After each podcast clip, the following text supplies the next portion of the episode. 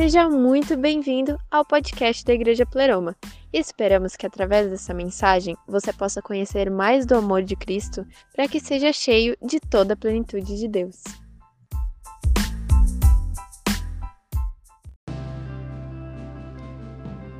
Aleluia. Amém, amados? Estão felizes? Queria ler um versículo com vocês. Romanos 3, 23, se você puder abrir comigo, se você tem sua Bíblia, abra sua Bíblia. Se você não tem, preste atenção, é um único versículo somente, mas eu quero conversar com você sobre isso nessa noite.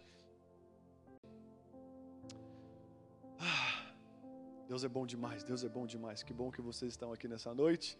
Que bom que vocês estão aí nas suas casas acompanhando a gente. Que Deus abençoe vocês poderosamente em nome de Jesus. Romanos 3, 23, vocês acharam? Um único versículo somente fala o seguinte: Pois todos pecaram e, carecem da glória de Deus.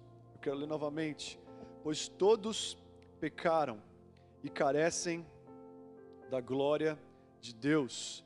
Amém, amados? Feche teus olhos um instante, Pai, em nome de Jesus. Deus, nós precisamos do Teu espírito de sabedoria de revelação da Tua palavra. Deus, que essa palavra não seja uma palavra morta, mas que seja uma palavra que traga vida a cada um que está aqui nessa noite. Deus, que o teu Espírito Santo venha ser o professor, venha ser aquele que venha revelar e tornar prática, e tornar transformadora, tornar, Senhor, útil toda a palavra que for falada aqui nessa noite, em nome de Jesus, Pai. Nós queremos sair daqui com algo vivo no nosso coração e a tua palavra é viva. Nós queremos sair daqui com, Deus, com um alimento, Senhor, que realmente venha nos trazer um sustento, uma transformação, que venha causar, Deus, um impacto nos nossos corações, Pai mais do que um pregador falando, é, é, um, é alguém, é um instrumento sendo usado para falar da tua palavra, Senhor, que é viva e que é poderosa. E nós queremos agora nos dobrar diante da tua palavra, nos dobrar diante do Senhor, Pai. Em nome de Jesus, Pai, nos dobrar diante daquilo que pode transformar a nossa vida, em nome de Jesus. Amém, gente? Aleluia.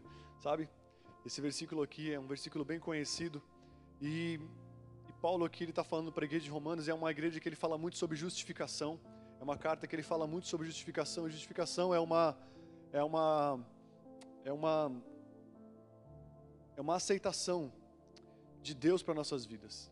A Bíblia fala, né, né em, em Romanos, na verdade, 2 Coríntios 5, 21 fala que que Deus ele se fez pecado por nós para que nós fôssemos justiça de Deus. Justiça é uma condição aceitável diante de Deus. E Deus, e Jesus, quando ele assumiu o meu e o seu pecado na cruz do Calvário, Jesus não pecou em nenhum momento em todos os seus 33 anos. Ele não falhou, ele não, em nenhum momento ele deslizou. Interessante que pecado significa, sabe, não ter parte é, em, significa errar o alvo. Fala de estar errado, fala de errar ou desviar-se do caminho da retidão e de honra, fazer ou andar no erro, desviar-se da, da lei de Deus, violar a lei de Deus, fala de pecado. Então, pecado significa errar o alvo, sabe? Então, quando alguém se refere a um, Deus se refere a um pecador, ele não está se referindo somente aos cinco pecados capitais, né? Muitas vezes a pessoa pensa, sabe, que adultério somente é pecado, que pornografia é pecado, que roubo é pecado. Mas inveja é pecado. E muitas vezes a gente pode ser crente a vida inteira e ter uma inveja e ter inveja de alguém, sabe, ter inveja de pessoas, sabe? E a gente acaba achando que não tem nenhum pecado, né? E aquele que não tem pecado que atire a primeira pedra. Mas o interessante é que aqui ele fala que todos pecaram. Depois de Adão e Eva, todos nós já nascemos com uma semente de erro. Por quê? Porque eles erraram. E qual foi o erro deles? Como que o pecado entrou no mundo? Através de uma tentação, através, sabe, de um engano. Satanás, em forma de serpente, vai lá, entra no jardim do Éden, né, e começa a falar para a mulher: Olha, você está vendo essa árvore aqui? Olha o fruto dela. Olha que legal. E ela olha e ela deseja, ela vê que é muito bonito e ela deseja. Daí ela falou: E aí? A serpente fala: E vamos comer esse fruto? Daí ela fala: Não, isso aqui foi a única coisa que o Senhor falou para a gente não comer. Daí ela fala: Ah, para com isso. Se você comer, você vai ser que nem Deus. Você vai conhecer o bem e o mal. Daí Eva a serpente começa a conversar com ela, sabe, de uma forma assim, ah, eu, né, eu vou, vou mentir e também vou começar a fazer com que as coisas que Deus colocou muito valor, muito temor, percam seu valor e percam seu temor. Então a conversa da serpente foi em volta de diminuir aquilo que Deus falou que era muito forte, que a consequência ia ser muito violenta. A função do diabo como enganador é sempre falar para você que uma consequência violenta não vai ser tão violenta assim. Depois que você fazer algo. A função dele é fazer, falar para você que ah, errar, errar um alvo, ah, não vai ser tão doloroso assim, não tem muito problema não. Sabe? E aí nós vamos caindo numa uma passividade, sabe? E acabamos fazendo. E foi isso que aconteceu com Eva. Ela foi falando: não, você vai ser conhecedor do bem e do mal, você vai ser como Deus. E na verdade, olha que interessante, Satanás queria ser como Deus. Ele só caiu, ele era um anjo de luz, ele era um, um anjo ministrador. Ele cuidava da adoração celestial. Ele caiu unicamente porque ele quis ser maior do que Deus, ele quis passar a Deus. E aí Deus, não vendo mais arrependimento no coração, mandou, tirou ele de lá. E ele fez a mesma coisa, você vai ser como Deus, ou seja, ele que na verdade, sabe, por não conseguir o que ele queria, ele foi lá e já mostrou que ele não, não se deu por vencido e queria que o homem também caísse no mesmo erro. E aí então ela vai lá e seduzida, e o pecado começa quando você é seduzido de fora para dentro. Ela olhou aquilo, o seu corpo falou: Cara, essa fruta é gostosa. A sua alma já falou: Nossa, vai ser bom. E aí o seu espírito se rendeu e ela fez. O pecado sempre vai começar de fora para dentro e a salvação sempre vai começar de dentro para fora. A salvação começa com você vindo talvez numa igreja que você não entende muito, está aqui, talvez tem alguns aqui que nem entende porque está aqui direito. E salvação começa com não entendendo, mas correspondendo. O seu corpo não entende, a sua mente fica meio não, não compreendendo muito. A Bíblia fala que a pregação do Evangelho, para aqueles que não conhecem Jesus, é loucura. A pregação do Evangelho, para aqueles que não têm o Espírito de Deus dentro deles, é loucura. Para aqueles que se perdem, é loucura o Evangelho. Mas para nós é poder de Deus, amém? Está aqui, amado. E aí, sabe? E aí então ela vai lá e come, ela morre. E ela morre, daí, qual que é a morte dela? Não é literal, ela perde o relacionamento com Deus. Então, pecado significa errar o alvo que vai te fazer perder um relacionamento com Deus. E a consequência de comer um fruto, uma, alguns dizem uma maçã, né? Uma maçã mordida. Por que, que você acha que tem isso, né? E aí então, uma maçã mordida, ou um fruto, né? Seja qual for, era muito bonito. E aí então, depois daquilo, a morte entrou. E qual foi a morte? A quebra do relacionamento com Deus. Você precisa entender no teu coração que a morte que você e eu temos que temer não é a morte, sabe, é somente a morte física, mas é a morte da alma. Tem muitas pessoas com o seu físico vivo, mas com a sua alma morta. E tem pessoas que morrem fisicamente, mas a sua alma vive eternamente. E eu quero falar para você que, sabe, nesses dias de, de coronavírus, nós temos que nos aproximar de Deus. Amém? Está comigo aí? A Bíblia fala que todos pecaram e carecem. Carecem do quê? Da glória de Deus. Antes de eu entrar nisso, eu estou queimando para entrar na última parte, que é a melhor parte né, da pregação. Mas, então você entendeu o que é pecado? Pecado é errar o alvo. Então você pode sair daqui, sabe? Por exemplo, se eu sair daqui, cara, e ir para algum lugar com alguns, alguns de vocês comer o X, e não avisar minha esposa, eu errei o alvo. Eu tô lascado, cara. Nós vamos brigar quando chegar em casa, ela vai ficar brava. Eu tenho dois filhos, nós precisamos colocar eles dormir, nós precisamos, eu preciso estar junto, sabe? Eu preciso estar em casa, eu preciso ir para casa.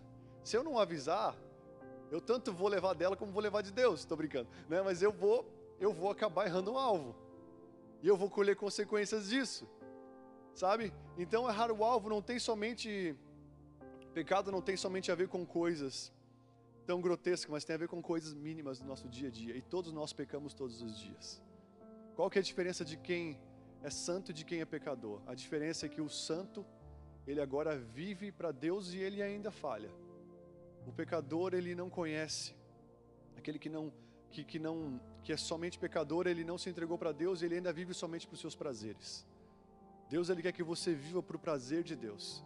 Eu quero falar algo para você, santidade não pode gerar carência no nosso coração. Santidade não pode gerar carência no meu e no seu coração. Você entende isso? Por quê? Porque santidade vem pelo relacionamento com Deus. A Bíblia fala: sede santos porque eu sou santo. Santidade significa ser separado para algo maior do que você. Quando fala, quando Deus quer que você, quando Deus fala de santidade, Ele fala para você se abster, se separar de coisas para algo maior para um propósito maior, para algo que não é momentâneo, mas que é eterno. Então, santidade significa se separar, não fazer coisas passageiras, transitórias, coisas que se corrompem, coisas que vão te impedir de ter um destino eterno em Deus. Santidade significa ser separado para viver com Jesus. Jesus te criou para um relacionamento íntimo com Ele, pessoal com Ele. Santidade significa você estar preparado para se abster de coisas dessa vida, passageiras, que vão passar. Tudo passa, até uva passa. Que vão passar. E queridos, para que você se foque naquilo que é eterno. Porque o que vai ficar é o que você tem que se concentrar. Está comigo aí? Então não está falando de você abandonar seu trabalho, de você abandonar coisas, não. Está falando de você entender na Bíblia o que, que é, o que Deus quer que você e eu façamos. O povo, ele perece por falta de conhecimento.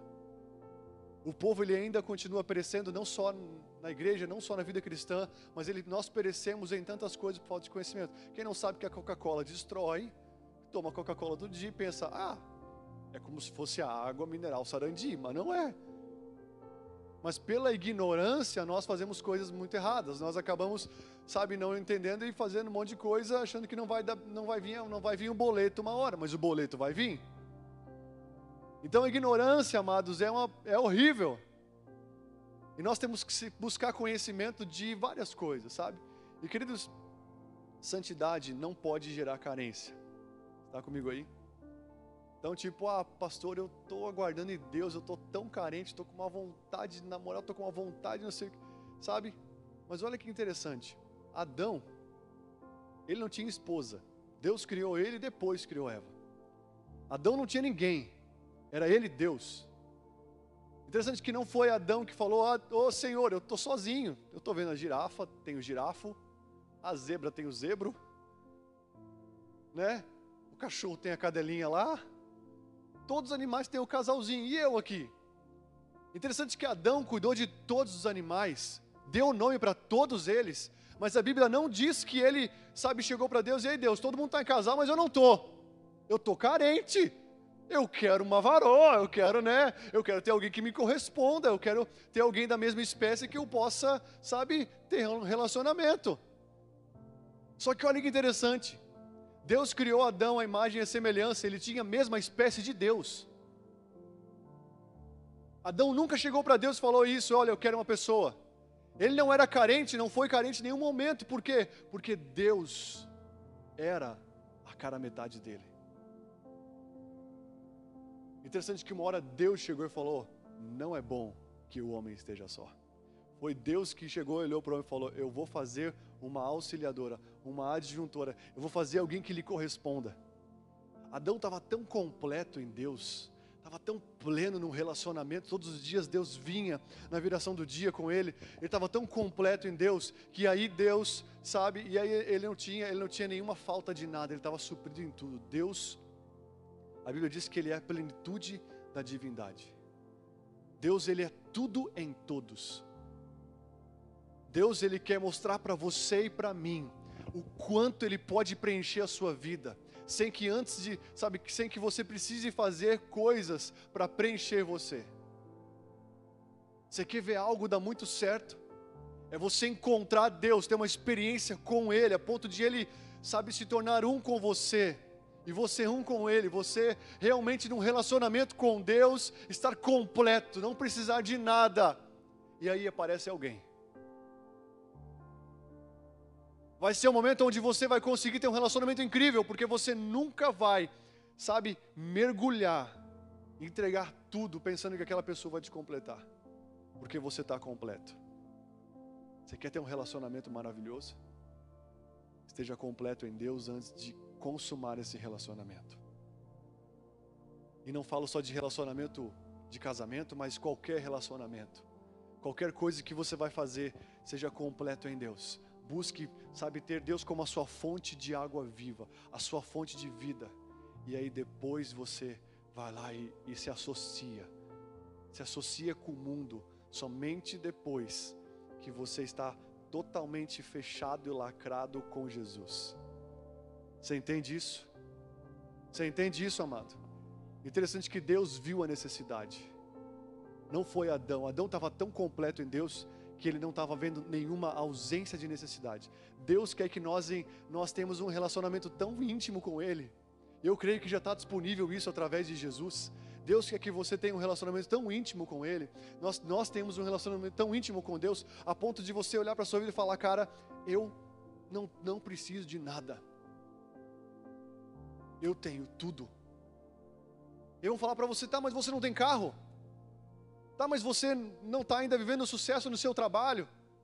Você ainda não está, sabe? Não, você não deixa de ter ambição quando você está com Jesus. Mas você não deixa de ser incompleto se você não alcança as suas ambições. Você não se torna incompleto porque quem te completa é Deus. Uma pessoa completa, ela vai serena para qualquer coisa e ela consegue com muita clareza aquilo que ela quer. Mas agora, uma pessoa que não está completa, você pode ver. Né, nós temos alguns lutadores aqui. O José Aldo perdeu o cinturão. E cara, para mim ele é melhor que o McGregor, o cara que derrubou ele. Interessante que quando ele foi para a luta, o cara que desafiou ele, o McGregor, é um cara top na questão de vender luta. Ele fez uma luta de boxe contra um cara que era campeão e já tinha se aposentado. E ele ganhou milhões e milhões, talvez bilhões. Porque ele soube vender a luta, ele provocava o cara, os dois se provocavam e vendiam muita luta. E ele faz até um papel um pouco do inimigo, ele fica te provocando, te provocando, te provocando. E o José Aldo caiu na dele. O José Aldo caiu na, na lábia daquele cara. Quando eles foram lutar, ele foi com muita sede ao pote. Ele não estudou adversário na luta. E ele foi muito louco para cima. A primeira ida que ele foi, ele foi cego. No contra já levou, já levou uma no contra e já caiu e perdeu a luta em poucos segundos de luta. Se preparou meses para uma luta que durou poucos minutos, por quê? Porque ele foi, ele, o inimigo conseguiu pegar a cabeça dele e tirar o que fazer o que ele queria. Não só vender luta, mas fazer ele ficar com raiva. E o inimigo estava lá, só de boa, só esperando para entrar no contra. Um canhotinho bom, gente, vocês não sabem. Canhoto, gente, é habilidoso em qualquer coisa. Eu sou canhoto. Que você der para mim fazer, se eu treinar, eu vou conseguir fazer. Algumas não. Mas quando o inimigo consegue te, te provocar, quando ele consegue, sabe, deixar você desejando muito algo, irado. Por isso que a Bíblia fala: irai-vos, mas não pequeis. Você pode até se irar, mas que a tua ira não faça você fazer merda. Desculpa, mas essa expressão. Você pode até se irar.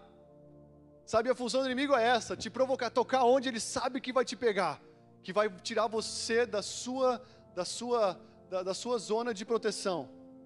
Ele sabe onde te tocar, ele sabe aonde te desafiar.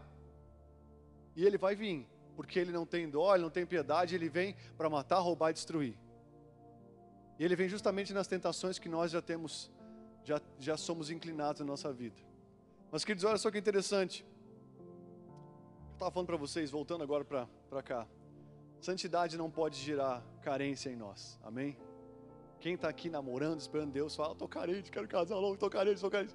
Cara, carente, santidade significa você ver a Deus a ponto de você não precisar de mais nada e você conseguir esperar o tempo certo para as coisas, porque você está tomado pela presença dEle. Eu falo para você hoje com temor no coração: você consegue em Deus viver plenamente.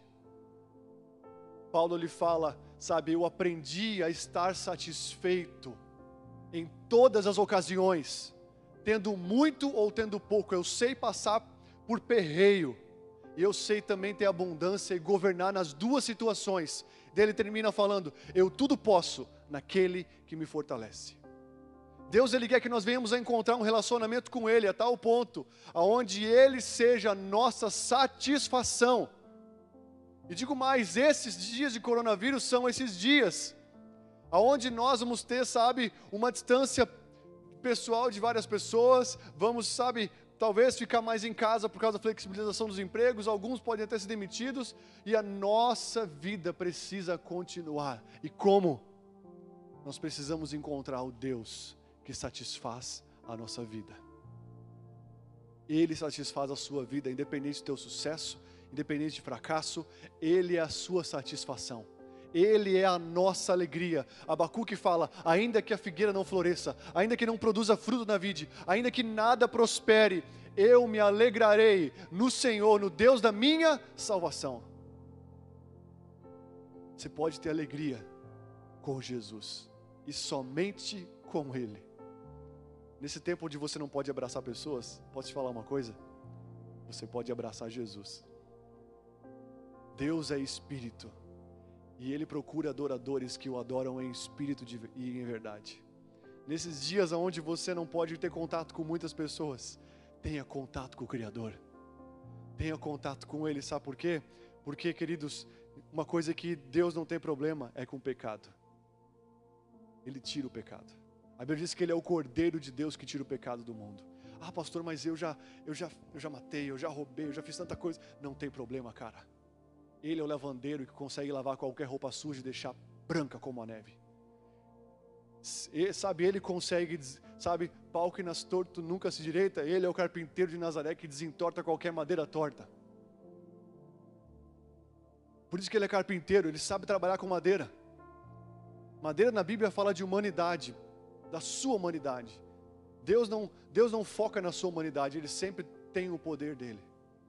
Não valorize aquilo que é torto, valorize aquilo que é reto quando você está reto. Não valorize aquilo que você talvez não valorize as suas debilidades, não valorize seu pecado, não valorize seu passado obscuro. Sabe que Deus, ele não vem com a proposta de ajustar as linhas, mas fazer novas linhas. E eu queria falar para você em Romanos, olha o que fala aqui. Romanos 5, versículo 6, só anota aí e acompanha comigo, ou se você quiser abrir. Fala assim: Porque Cristo, quando ainda éramos fracos, morreu morreu a seu tempo pelos ímpios. Dificilmente alguém morreria. Nossa, eu olhei aqui já era oito e meia, mas o culto começou às sete e meia, né? Então tô, tô resguardado por meia hora aqui, amém? Então se prepare para sair daqui dez e meia. Estou brincando. Vamos lá. Olha aqui. Porque Cristo, quando, ainda, quando nós ainda éramos fracos, ou seja, não tínhamos nada, morreu ao seu tempo pelos ímpios. Dificilmente alguém morreria por um justo, pois será pois poderá ser que pelo seu pelo poderá que pelo bom alguém se anime a morrer, mas Deus prova o seu próprio amor para conosco, pelo fato de ter Cristo morrido por nós, sendo ainda nós pecadores. Deus morreu por você quando você nem sabia quem ele era. Deus ele morreu por mim quando eu nem sabia quem ele era. No pior momento de Jesus, ele nos olhou no nosso pior momento, nos amando quando ainda éramos pecadores. Quando Jesus estava no seu pior momento, na cruz, caminha, carregando a cruz, talvez ali, querendo parar, o corpo dele querendo desistir, ele pensava em mim e em você, e ele não desistiu. E onde nós estávamos? Alguns, a maioria não tinha nascido, né? Todo mundo tinha nascido. Alguém, alguém é do tempo de Jesus aqui? Estou brincando. Mas todos os pecadores, todos nós que não conhecemos Jesus ainda, Ele demonstra o seu amor por nós, pelo fato de morrer ao nosso favor, quando nós ainda nem conhecíamos Ele. Quando eu e você estávamos perdidos nos nossos pecados, vivendo a nossa vida de uma forma totalmente egoísta, do nosso jeito. E esse jeito que te trouxe aqui nessa noite, porque ninguém se entrega para Jesus num bom momento de vida. Nós precisamos de Jesus quando nós vemos que não dá mais sem Ele. Eu acredito que esse é o melhor momento. Mas Ele já te amava antes de você estar aqui nessa noite. Ele já te amava antes de alguém te convidar para vir para a igreja. Ele já te amava antes de você conhecer Jesus, antes de você conhecer a presença dele. Ele já tinha se entregado na cruz. No pior momento de Jesus, ele olhou para o nosso pior momento. Ele olhou para o seu pior momento, para a sua pior versão Talvez alguns olhem para a sua vida um tempo atrás e falem, mano, como eu era mal. Como eu era um boca aberta. Como eu era uma pessoa ruim. Como eu era Nada a ver, cara. Como eu era. Como eu era isso. E no pior momento de Jesus, ele olhou para o seu pior momento e falou: Eu te amo e eu vou morrer por você. Que amor é esse, gente? Ele nos amou quando nós ainda éramos, quando nós ainda éramos pecadores. No pior momento de Jesus, olhou para nós e ele suportou com alegria a cruz para nos reconciliar. Isso que fala em Hebreus capítulo 12. Sabe aquela música que nós cantamos aqui? Que, o que os anjos veem, que os fazem se prostrar e declarar que Ele é santo. Entende? Entenda, os anjos eles viram algo no Senhor que fazem eles ficar prostrados diante de Deus. E eles só conseguem falar uma coisa: Santo, Santo, Santo é o nome do Senhor. Eles viram algo que fazem, fazem com que eles não consigam falar outra coisa. Agora, quando Jesus estava carregando a cruz, ele se prostrou e quem ele viu? Ele viu você. E ele falou: Eu vou continuar por aquela pessoa. Só que quando Deus te vê, Ele nunca te vê no pior tempo. Mas até pose aqui para. Deus nunca te vê no seu pior tempo. Ele sempre te vê no depois que Ele já está abraçado e envolvido com você. Deus nunca te valoriza antes dele. Deus sempre te olha depois dele. Sabe quando você aprende na escola a história? Antes de Cristo, depois de Cristo? Quando Jesus te vê, quando, te, quando Jesus te viu pela primeira vez, Ele não valorizou antes de Cristo. Ele já olha sabendo quem você vai ser com Cristo. Você nem sabe quem você é direito, você só sabe quem você é depois que você conhece quem te fez. Conhecer não é só dizer um oi, não é só, ah, eu conheço aquele cara. Tem gente que conhece Jesus de ouvir falar, tem gente que conhece, sabe, por outras pessoas, mas quando você conhecer Deus face a face, você vai saber quem realmente você é. Se você acha que você é a pessoa que. Se você acha que você é a partir do que você faz, você está enganado. Você não é o que você fez ou o que você faz. Você é quem Ele te fez. Amém, amados? Então ele fala: Olha, lembre-se, irmão, que poucos de vocês, 1 Coríntios 1, 26, vocês eram, poucos de vocês eram sábios aos olhos do mundo, ou poderosos ou ricos quando foram chamados. Então, quando Deus nos chamou, ele fala, Paulo fala, lembre-se, porque vocês não eram, vocês, poucos de vocês eram sábios aos olhos do mundo, ou poderosos ou ricos quando foram chamados. Pelo contrário, ele escolheu, ele escolheu as coisas loucas desse mundo. As coisas, tipo, desculpa. Pelo contrário, Deus escolheu as coisas que o mundo considera loucura para envergonhar os sábios, assim como escolheu as coisas fracas para envergonhar os poderosos. Deus te escolheu de uma forma totalmente desprogramada da sua originalidade. Quando você estava fraco, quando você estava batido, e através de você ele vai falar para o mundo: olha, você nem sabe. Esse cara que eu escolhi pode não ser forte, pode não ser sábio, mas eu vou fazer dele uma grande pessoa na minha força, na minha potência, na minha sabedoria. Eu vou confundir os poderosos do mundo levantando os pequeninos. Você é um pequenino. Quem não deu nada para você, Deus deu tudo para você. Quem te viu passar pela prova e não te ajudou, estou brincando. 1 Timóteo 1, versículo 12 fala: Paulo falando, sou grato para com aquele que me fortaleceu, com Cristo Jesus, nosso Senhor, que me considerou fiel, designando-me para o ministério. Olha só, preste atenção. A mim, que no outro, no outro tempo eu era blasfemo, perseguidor e insolente, mas obtive misericórdia, fiz, pois fiz na ignorância e na incredulidade. Então ele fala que ele era quem? Ele era num outro tempo passado, blasfemo perseguidor e insolente. Mas ele fala: Eu alcancei misericórdia, pois fiz na ignorância e na incredulidade. Quantos de nós aqui fizemos atrocidades na ignorância e na incredulidade? Ele fala: Transbordou, porém, a graça de, de, nosso Senhor com a fé e o amor que há em Cristo Jesus. Fiel é essa palavra digna de toda aceitação, que Cristo Jesus veio ao mundo para salvar os pecadores, das quais eu sou o principal. O cara que escreveu mais da metade do Novo Testamento falou: Eu era o pior pecador que existia. Paulo perseguia cristãos e matava cristãos. Aí Deus vai lá, derruba ele, pega ele, ilumina o coração dele, converte ele e fala: Olha, você que perseguia e maltratava, você agora vai sofrer pelo meu nome. E Paulo se torna de um grande perseguidor, se torna perseguido e morre martirizado.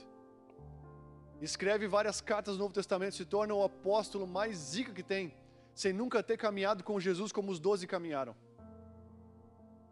E ele entendeu: eu era o pior pecador, eu era o pior, dos quais eu era o pior, mas a graça de Deus me alcançou. Fiel é essa palavra e digna de toda aceitação, qual? Que Cristo Jesus veio ao mundo para salvar quem? Os pecadores. Fiel é essa palavra e digna de toda aceitação.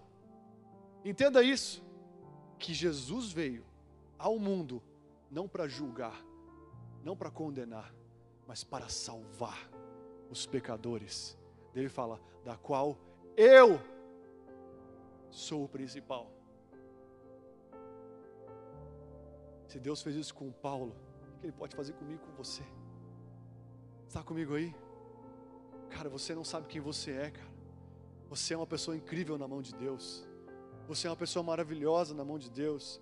Amém? Ele fala o seguinte, olha, Romanos 5,19 fala, porque como pela desobediência de um só, muitos tornaram pecadores, assim também por meio da obediência de um só, Jesus, muitos se tornarão justos. Sobreveio a lei para que ou voltasse a ofensa. Mas olha o que ele fala agora: mas onde abundou o pecado, superabundou a graça.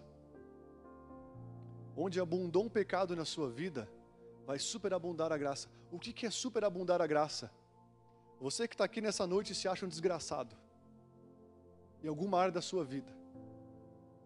Você que talvez pensou, pensou ah, eu adulterei, cara, eu fiz alguma coisa, sabe, eu falhei. É nessa área onde abundou um pecado, Superabundar a graça significa Deus vai te curar disso, a ponto de ficar só uma cicatriz, mas Deus vai fazer disso também um ministério, um encorajamento. Deus vai fazer disso também uma fonte de vida para outras pessoas. Do seu pior erro, da sua pior falha, do, do pecado que você considera o pior na sua vida, Deus vai fazer disso na mão dele. Você não vai só ser curado, você vai ser curado e transbordado, a ponto de fazer daquele erro, daquela desgraça, daquela maldição uma bênção. Deus não quer somente te curar, Deus quer fazer com que você, aonde abundou o pecado, venha superabundar a graça. Você entenda que talvez você se achava a pior bolachinha do pacote, a mais quebrada, a última, mas agora Ele vai lá e mostra para você, cara, talvez você até era, mas eu vou te consertar, eu vou te refazer, eu vou te fazer uma nova criatura. E eu vou te mostrar que todos os BOs vão se tornar em vida nova, em ministração para outras pessoas. Está comigo aí? Então, ele vai te convencer, o Espírito Santo ele convence o mundo do pecado, da justiça e do juízo. Aleluia. Olha o que diz aqui um salmo de Davi, Salmo 32, fala o seguinte, versículo 1. Anota aí esse salmo para você ler em casa. Como é feliz aquele cuja desobediência é perdoada cujo pecado é coberto. Sim, como é feliz cuja culpa o Senhor não leva em conta, cuja consciência é sempre sincera. Enquanto me recusei a confessar o meu pecado, meu corpo definhou. Eu gemia o dia inteiro, dia e noite. A tua mão pesava sobre mim. Minha força evaporou como a água no calor do verão.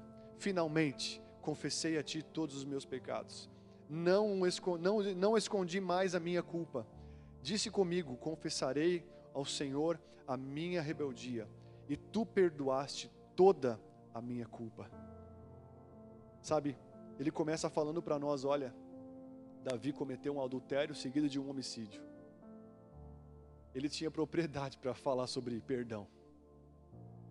E quando ele entendeu o caráter de Deus, que Deus não queria julgar e condenar ele, Deus queria perdoar livrar ele. Sabe, Deus queria fazer com que ele tivesse uma nova vida. E depois que ele fez, eu acabei confessando, eu abri. E eu recebi a cura de Deus. Tiago fala para nós o seguinte: Tiago 4,8 fala: aproxime-se de Deus, e Ele se aproximará de vocês. Lavem as mãos, pecadores. Olha só que interessante. Tem gente que fala o seguinte: eu não posso me aproximar de Deus porque eu sou pecador. Eu tenho um parente meu que fala: ah, eu não posso ir porque eu fumo. Eu não posso ir. A religião que, que ele conheceu de infância, sabe, condena você ir sujo e se limpar. Mas olha o que Deus fala aqui. Ele fala: vem, Aproxime-se de Deus. Ele não está falando que tipo de pessoa, ele está falando todo tipo de pessoa. Ele fala: aproxime-se de Deus e eu me aproximarei de você do jeito que você está. Vinde a mim, vocês que estão cansados, sobrecarregados. Ele fala: aproxime-se de Deus do jeito que você estiver. Ele fala: lavem as mãos, porque só depois que você se aproxima de Deus, Ele se aproxima de você, você consegue se lavar. Não tem como querer se purificar e se limpar sem Deus, porque Ele purifica, Ele que limpa. Você está comigo aí, mas está entendendo isso? Aproxime-se de Deus, Ele vai se aproximar de vocês. Lavem as mãos, pecadores, purifiquem o coração, e vocês que têm a mente dividida. Então entenda, quando Deus fala sobre pecado, Ele sempre fala de resolver o erro, de resolver e não de punir. Quando trouxeram a prostituta para Jesus, a pecadora, sabe, e já pronto para apedrejar ela, Jesus jogaram na frente de Jesus, falei: "E aí, o que nós vamos fazer?" Eu falei: "Quem não tem pecado, que atire a primeira pedra já." Já que vocês querem matar ela, então vamos ver quem está totalmente limpinho para matar ela. Todo mundo começou a olhar para si mesmo e falar: Mano, eu sou um fariseu, eu sou religioso, mas ontem eu traí minha esposa. Ou ontem eu fiz o que eu devia fazer. Ou ontem não sei o que. Foi saindo um por um. Ontem eu menti. Ontem eu enrosquei o carro lá numa pessoa lá e saí vazado. Cara, não posso querer tirar pé dessa mulher, eu tô, tô na mesma condição que ela. Saiu um por um. Aí Jesus olhou para ela e falou: Nem eu te condeno. Só que seguinte, vai não peques mais. E ela foi embora, ele liberou ela. Eu queria falar para você que Deus ele não veio para apontar pecado. Deus ele veio para tirar o pecado. Eu sou o Cordeiro de Deus que tira o pecado do mundo. Aonde tem carência, tem pecado. Mas aonde alguém leva a sua carência. Depois eu quero agora a parte B do versículo. A primeira parte eu queria falar o ponto de vista de Deus sobre aonde todos pecaram, como Deus lidar com o pecado. Isso aqui é só um panorama. Nós poderíamos falar várias formas de como Deus trata o pecado e trazer várias outras outras outras outros testemunhos. Mas eu não sei você. Até brinquei com o Raoni ontem, eu estava com ele no carro. Aí passamos por uma senhora que já contei isso aqui. Eu lembro quando eu fui com a camiseta do Kiss na igreja né? Tava curtindo rock and roll, fui na, com a camisa do Kiss no culto, meu pai me incomodando para ir no culto, me incomodando, eu tinha lá meus 14, 15 anos, e aí eu falei, tá bom, pai, vamos no culto. Aí cheguei lá com a camiseta do Kiss. Quem já viu a banda Kiss aqui? Já viu? Aqueles caras tinha nome Kiss aqui, aqueles caras tudo pintado. Aí o baixista com a língua para fora assim, ó. Tudo pintado. Aí acabou o culto, eu lá louco para ir embora, louco para vazar da igreja.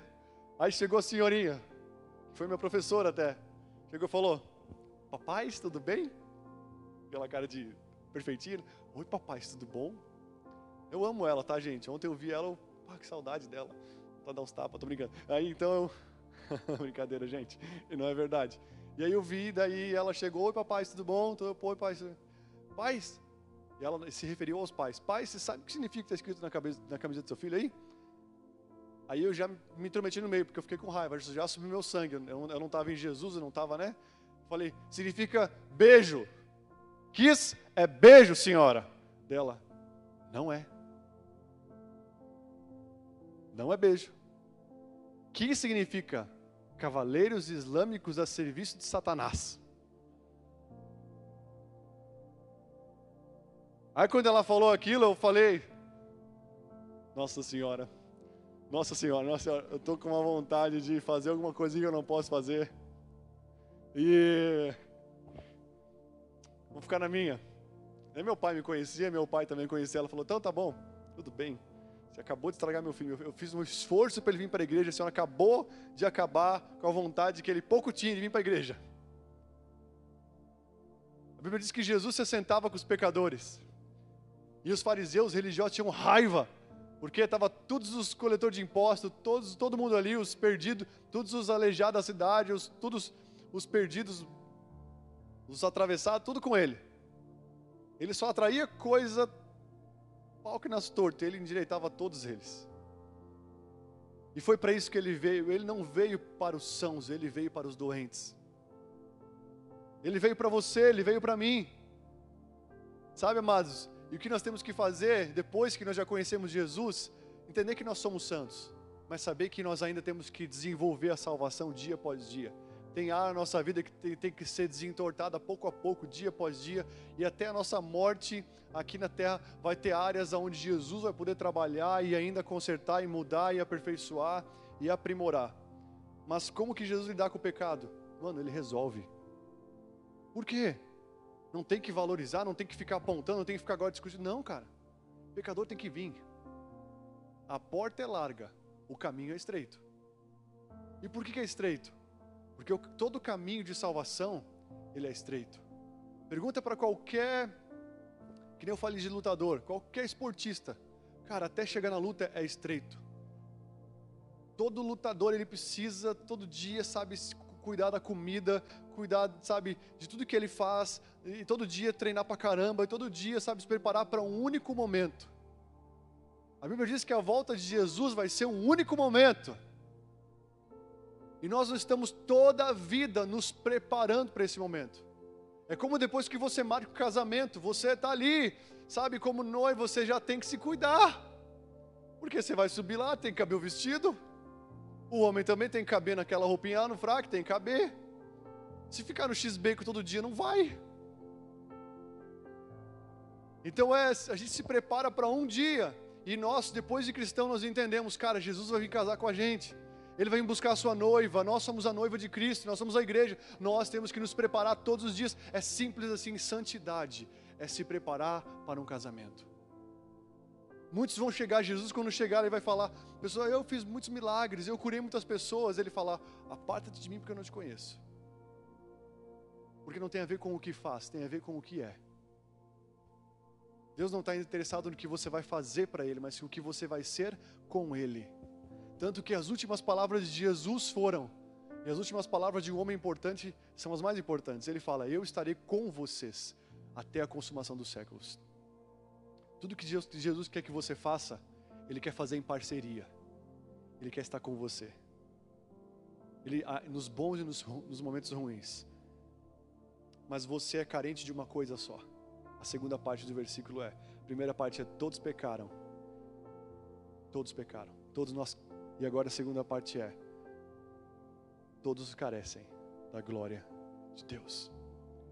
E é isso que o Espírito Santo sussurrou no meu coração nessa madrugada. Ele falou: Cláudio, só quero que você fale isso. Que você fale para as pessoas que eu quero resolver. Que o que talvez elas acham que é grande, o pecado que elas acham que é horrível, o erro que elas têm, sabe, que elas ainda valorizam no seu passado, eu consigo resolver fácil. E outra coisa que eu quero que você fale é que elas carecem, a carência delas não é, não é de coisas, nem de relacionamentos da terra, não é de um sucesso, sabe, momentâneo, mas todos carecem da glória de Deus. A sua carência é da glória de Deus. A sua carência não é de um homem, não é de uma mulher. Você que é solteiro, você não precisa casar, não, agora. Você não tem que sair correndo para arranjar alguém, você não tem que se preocupar com isso toda hora, não. A sua carência é do Senhor. E se você acha que é loucura, então só faz o seguinte: se abre para Ele para um mesinho, para conhecer Ele de verdade, para se entregar para Ele de verdade. E aí você vai ver se você tiver um toque fresco do Espírito Santo de Deus, da glória de Deus, se você não vai ver que essa é a melhor coisa que poderia ter acontecido na sua vida. Ele é a melhor coisa. Ele é, ele é. Ele é o seu noivo, ele é, ele é a melhor coisa que pode acontecer para você. Não tem ninguém que possa substituir Jesus na sua vida. Você carece e talvez não sabe de Deus. E se você não sabe porque você não conheceu, se você não conheceu, dá uma bridinha para conhecer. Quantos de nós deixamos nos levar facilmente por um chaveco de uma outra pessoa? Chavecou, levou. Tô facinho, facinho. Por que, que não faço com Deus? Mas eu não conheço. Eu só vou falar de uma coisa então de Deus para você conhecer. Ele morreu por você. Isso já basta para você deixar ele chave, deixar ele, né, chavecar você e, e levar você. Ele não vai te abusar. Ele vai te cuidar como ninguém te cuidou. Ainda que uma mãe esqueça seu filho, ele não vai esquecer de você. Ele vai ser o teu pai. Você é carente da glória de Deus. Davi, um rei que tinha tudo. Salmo 42 ele fala: A minha alma anseia por ti, ó Deus. A minha alma tem sede de Deus, do Deus vivo. Quando irei poder entrar e me apresentar a Ele? Êxodo 33, Moisés já estava ali com um ministério incrível, milhões de pessoas da sua igreja. Deus falou: Moisés, não aguento mais esse povo, vou vazar. Ele falou: Não, se o Senhor for, eu não vou. Se o Senhor for embora, esquece. O Senhor é o fundamento da minha vida. Eu não estou aqui para cumprir o ministério. E ele falou o seguinte: Peço-te que me mostres a sua glória. A glória fala da beleza de Deus. A glória fala do poder de Deus. A glória fala da direção de Deus, das palavras de Deus. Moisés falou: Peço que me mostres a sua glória. Salmo 84 fala o seguinte: Quão amáveis são os teus tabernáculos, Senhor dos exércitos. A minha alma suspira e desfalece pelos teus átrios. Sabe quando você suspirava? Talvez você já teve um namoro, né? Enfim, né? Você suspirava em, em, em se encontrar com a pessoa amada, com a paixão. Quantos já passaram por essa fase aqui, né? Ia sair para ir no cinema, ia sair para tomava um banho de perfume, lavava duas vezes o corpo, duas vezes o cabelo, só para estar tá perfeitinho, para estar tá cheirosinho, a roupa bonita, carro lavado, lavava o carro, lavava tudo, só para ter um encontro com a pessoa amada. Quem já passou por isso aqui? Era muito bom, né, gente? Era não, tem que ser ainda, em nome de Jesus, né? Minha esposa está vendo, vou prestar conta em casa depois. A minha alma suspira, desfalece pelos teus átrios, ó Senhor. Meu coração e a minha carne exultam pelo Deus vivo. O pardal, olha só que interessante. O pardal encontrou a sua casa, a andorinha, o ninho para si, onde escolha, onde, onde, onde acolha os seus filhos, os seus filhotes. Eu, eu encontrei os teus altares, ó Deus. Cada animal encontrou o seu lugar. Ele quando fala da gente, ele fala: Eu encontrei os teus altares. Senhor dos exércitos, Rei meu, Deus meu. Um dia nos teus atos vale mais que mil. Você vai ver que um dia, um dia na presença de Deus, vai valer mais do que talvez muitas experiências em tantos lugares que você teve. Está comigo aí? A Bíblia fala que João, que Nicodemos, um mestre, um mestre da religião, foi buscar Jesus na madrugada e falou: falou para ele: Olha, o que você faz, esses sinais que todo que você tem feito, não pode acontecer se Deus não estiver com ele. E ele falou: Jesus respondeu: Isto respondeu Jesus, em verdade, em verdade te digo, que se alguém não nascer de novo, não pode ver o reino de Deus. Olha só que interessante, esse cara estava tão sedento pelo verdadeiro, mesmo conhecendo toda a palavra, ele estava vazio. E de madrugada, para não ser visto por nenhum outro mestre da religião, ele foi de madrugada se encontrar com Jesus. De madrugada ele chegou lá, pedindo, mestres, esses sinais que vocês estão, que você está fazendo, cara, ninguém pode fazer se Deus não estiver com vocês. Deus está contigo. Ele falou, é verdade, mas você precisa nascer de novo. Você precisa entender que a sua vida, na primeira vez você nasceu dos seus pais, mas agora você tem que nascer da minha presença. Da minha presença. Jesus fala que uma mulher samaritana chegou até ele, sabe? Chegou até um poço e Jesus foi até ela, na verdade, no sol do meio-dia. E eles começaram a conversar. E aquela mulher já teve cinco maridos. E ele fala: Olha, esse sexto que você tem agora, mais um namoradinho. Né? E, e, e aí então ele, antes disso, ele pede para ela: Olha, me dá água desse poço. E ela fala: Não, mas eu não posso te dar água, eu sou samaritana. E samaritano judeu é como né, grimista e colorado. E aí então ela, ele fala: Olha, se você soubesse quem eu sou, você me pediria água e eu te daria a água da vida. Eu queria falar para você que o que você mais quer não é uma água natural somente. O seu corpo é feito de quantos por cento de água? 80%? É isso? 50? 60? 70%? Ó, 70 ainda. Sete é o número da perfeição. Onde Jesus se encontra com aquela mulher ali, fala: se você conhecesse a mim, você pediria para mim a água da vida. Você precisa da água da vida, gente. 70% do teu corpo precisa de água. Ele é composto por água. Maiores das, as maiores das doenças do corpo, como câncer, muitas vezes acontecem por termos um corpo ácido, que toma só café, que toma somente suco de caixinha, que toma Nescau, que toma tantas como toma água. Um corpo alcalino é um corpo que tem, toma muita água, come coisas naturais, né? Um corpo ácido sempre está voltado para coisas industrializadas e muitos de nós estamos doentes por causa disso no corpo e automaticamente também estamos doentes na alma porque a nossa alma tem sede de Deus. A sua alma precisa de 70% da água da vida. A Bíblia fala em João 37 que quem crê, como diz as Escrituras, do seu interior fluirão rios de águas vivas. Deus quer que você tenha um encontro com Ele. Está comigo aí, amado? Eu quero falar para você que você, a sua alma, que você carece da glória de Deus. Você carece da glória de Deus, você carece da presença de Deus. Para nós irmos terminando, abre comigo aqui, Lucas 18. Versículo 18 fala o seguinte: Lucas 18, 18 fala o seguinte: certo homem de posição perguntou-lhe, perguntou a Jesus: Bom mestre, o que farei para herdar a vida eterna? Respondeu-lhe Jesus: Por que chamas de bom? Ninguém é bom, senão um que é Deus. Sabes os meus mandamentos: não adulterarás, não matarás, não furtarás, não dirá falso testemunho, honra teu pai e tua mãe. Replicou ele: tudo isto eu tenho observado desde a minha juventude. Ouvindo Jesus, disse-lhe: Uma coisa te falta. Vende tudo o que tens, dá aos pobres, e terás um tesouro nos céus. Depois, vem e segue-me. Mas, mas ouvindo isso, mas ouvindo ele essas palavras, ficou muito triste, porque era riquíssimo. Olha que, olha que parece que desconexo. Olha que interessante. Esse cara, ele chega até Jesus, mas eu vou partir para o final da conversa. O final da conversa fala o seguinte: Mas ouvindo essas palavras, ficou muito triste, porque era riquíssimo.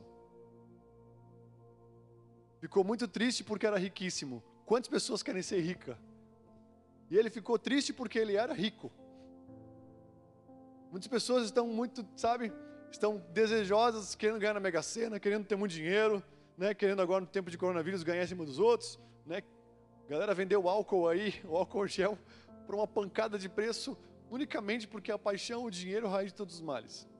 Mas olha só que interessante, esse cara ele ficou triste porque ele era riquíssimo. Como que alguém fica triste sendo riquíssimo? Depois que ele percebe que ele encontrou algo que está acima do dinheiro, que tem mais valor do que o seu dinheiro, mais valor que a sua fortuna. Aquele cara, ele era rico, mas ele ficou triste porque tinha riquezas. Por quê? Porque ele não conseguiu abrir mão dela. Ele chegou até Jesus, meio que, né, querendo barganhar com Jesus, bom mestre, o que, eu faço para ter a vida eterna? O que, que é a vida eterna? A vida eterna não é um dia para o céu. A vida eterna que Jesus propôs para aquele rapaz é, cara, viver a glória de Deus aqui na terra. E aí então ele fala: Olha, os, Jesus falou: segue os meus mandamentos, você sabe meus mandamentos, não, não adulterarás, não matarás, não furtarás, não furtarás, não dirás falso testemunho, honra teu pai e tua mãe. E ele, tudo isso eu já tenho observado desde a minha juventude.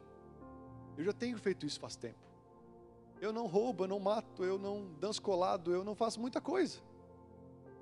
E ele falou o seguinte: Uma coisa te falta. Vende tudo que tens, dá aos pobres, e terá um tesouro nos céus. Depois vem e me segue. E que ele está falando? Vende tudo que tens. Qual que era o fundamento da vida daquele homem? Era o seu dinheiro. Jesus falou para ele vender aquilo que fundamentava a vida dele mas que não que impediu o fundamento de acontecer. Muitas pessoas pegam essa passagem, muitos pastores, sacana, sem vergonha, falam que a partir da passagem a pessoa tem que vender tudo, tudo para a igreja. Não! Se fosse, o que, que ele falou para aquela mulher lá samaritana? Você teve cinco maridos e esse não é o seu. Ou seja, acaba com isso, cara. Isso não te preenche. Cada um tenta preencher o seu abismo, a sua carência com alguma coisa diferente. O religioso tentou com conhecimento, não conseguiu. Foi de madrugada encontrar com Jesus pedindo: Como é que eu faço para ter isso aí? A mulher encontrou Jesus, Jesus revelou ela e revelou o passado dela. E ela, e aí? Como é que eu faço para ter essa água da vida? Você já sabe o que tem que fazer. E aí depois, ele encontra com um cara que era muito rico. Esse cara, olha, eu já conheço os mandamentos, eu já sei a Bíblia. Mas eu estou vazio, por isso que eu estou aqui. Eu estou carente, por isso que eu estou aqui. E aí Jesus fala: então vende o que é, o que é precioso para você. Quem já viu o Senhor dos Anéis aqui? O My Precious. Vende o que é precioso para você e me segue. Porque você tem que entender na sua vida quem tem que ser precioso para você sou eu. E não é uma imposição. Você vai ver que é muito gostoso ter Jesus como precioso da sua alma. E o interessante é que daí ele sai triste porque ele tinha muito dinheiro e não conseguiu abrir mão daquilo.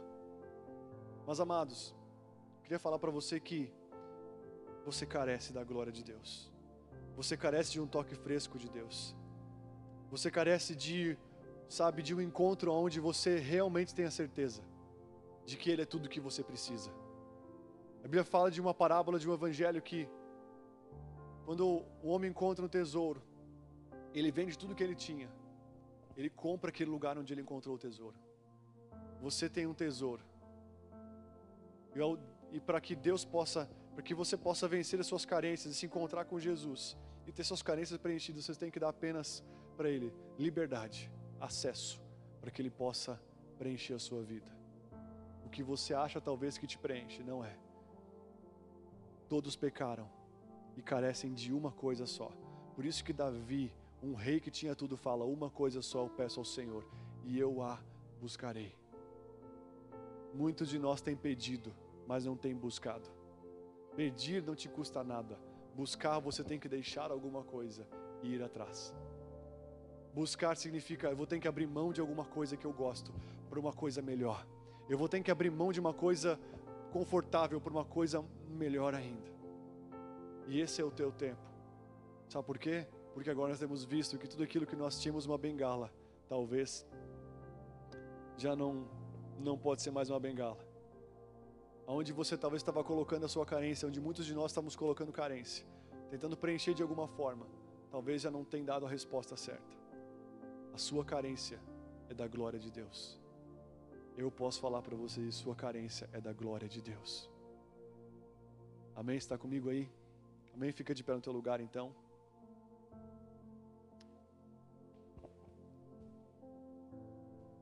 Aleluia que você veio, cara.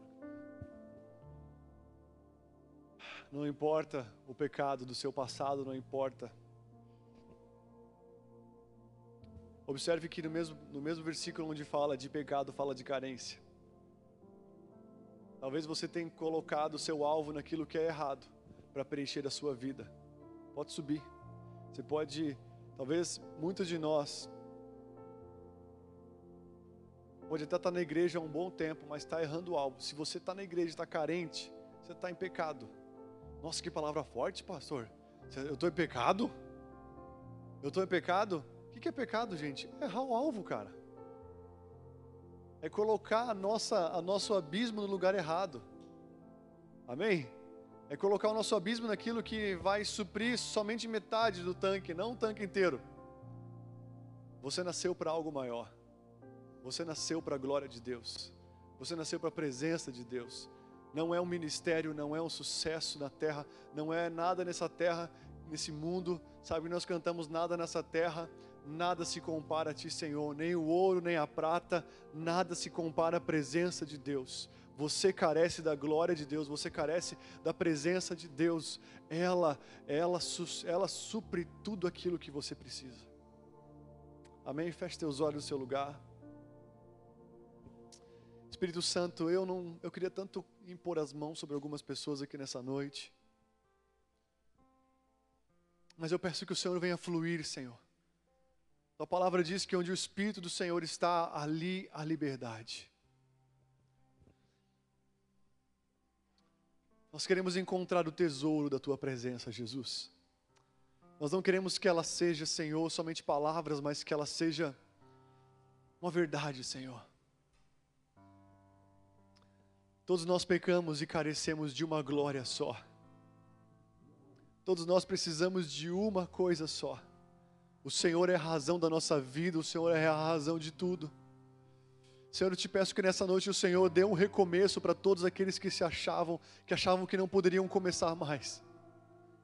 Que olham para suas vidas e veem somente desgraças, erros, que só valorizam as suas debilidades, Nessa noite, mostra, Senhor, para eles, Senhor, que nada pode, nada pode impedir o agir do Senhor. O Senhor é o Deus do impossível. O Senhor é o Deus que faz novas vidas. Espírito Santo de Deus, vem, Senhor, trazer a verdade sobre cada coração aqui. O Senhor quer dar um futuro, uma esperança. O Senhor aqui quer trazer, Deus, uma nova vida para cada um que está aqui nessa noite, Jesus, e não importa a condição lá de fora, importa a condição de dentro. Nessa noite nós queremos nos entregar para Ti, Jesus. Nessa noite, nessa noite nós queremos nos lançar à Sua presença. Nessa noite nós queremos dedicar tudo que nós temos e o que nós somos ao Senhor. Espírito Santo de Deus, derrama Sua glória sobre todos aqui nessa noite. Eu te peço que, Senhor, a fonte de águas vivas, a única fonte possa jorrar para cada coração aqui, Jesus. Que cada um possa encontrar a verdadeira fonte, que cada um possa encontrar o pão vivo que desce do céu, e cada um aqui, Deus, nessa noite possa sentir a Sua presença, a ponto de nunca mais querer sair dela, Jesus. Até hoje, talvez muitos aqui ou estavam confiando suas vidas a coisas passageiras, jogando a sua carência, achando que Tantas coisas poderia preencher, Senhor, mas essa noite preenche o coração de cada um aqui. Preenche a vida de cada um aqui, Senhor. Só tu tens as palavras de vida eterna, Senhor. Só o Senhor tem a fonte que jorra para a vida eterna. Vem de encontro a cada coração vazio, não importa como está na sua casa, como está na sua família. A salvação é pessoal. Nós carecemos de Ti, nós carecemos da Tua glória, nós carecemos do Deus vivo. O nosso coração, a nossa alma tem sede de Ti, Jesus. Eis que eu estou à porta e bato. Se você abrir, eu vou cear contigo. Apenas fala para o Senhor: Eu abro meu coração, Jesus. Eu abro meu coração para mais de Ti, para mais de Ti. A minha alma tem sede de Ti. Eu careço da Sua glória.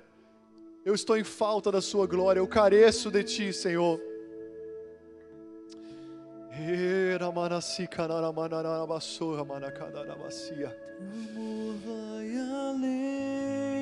Vem dar novos começos, novos começos aqui para as pessoas, novos, novos começos, Senhor. Novos começos para quem achava que não podia começar de novo. Teu amor indescritível tão doce como mel. Você na sua casa, a reconciliação de Deus está entrando aí em nome de Jesus. Ele quer te reconciliar com Ele. Mais alto do que os céus